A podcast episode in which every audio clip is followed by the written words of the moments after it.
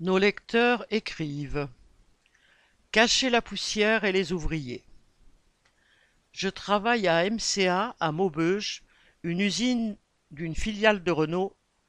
La venue de Sénard, l'un des principaux dirigeants du groupe, mercredi 7 juin, m'a particulièrement choqué.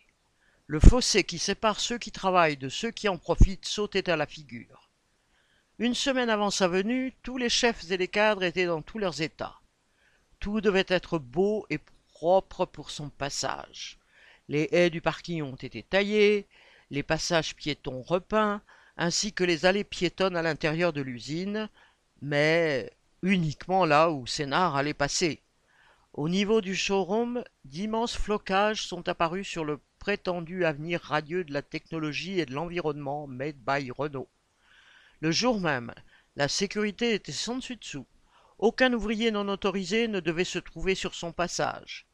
J'ai appris que des travailleurs sous-traitants, simplement en pause dans leur véhicule, ont dû aller se garer ailleurs. C'est sûr qu'en touchant 450 000 euros par an, il ne faudrait pas que sa vue soit troublée par des ouvriers. Cette hypocrisie me choque d'autant plus qu'il y a de nombreux problèmes de sécurité et de vétusté dans les locaux. Rien que pour les toilettes, certaines sont d'un autre âge sans cuvette pour s'asseoir, et, comble du ridicule, avec une brosse attachée au tuyau par une chaîne. Dans l'usine, sa venue a fait discuter. Tout le monde se rappelle la manifestation de huit mille personnes contre les menaces de fermeture de MCA, où s'étaient retrouvés de nombreux salariés avec leurs familles et amis.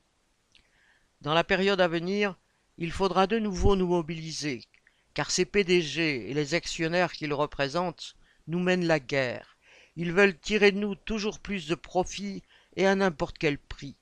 Et même si Sénard s'est caché pour sa visite, nous savons que sans nous les travailleurs, ces gens-là ne sont rien.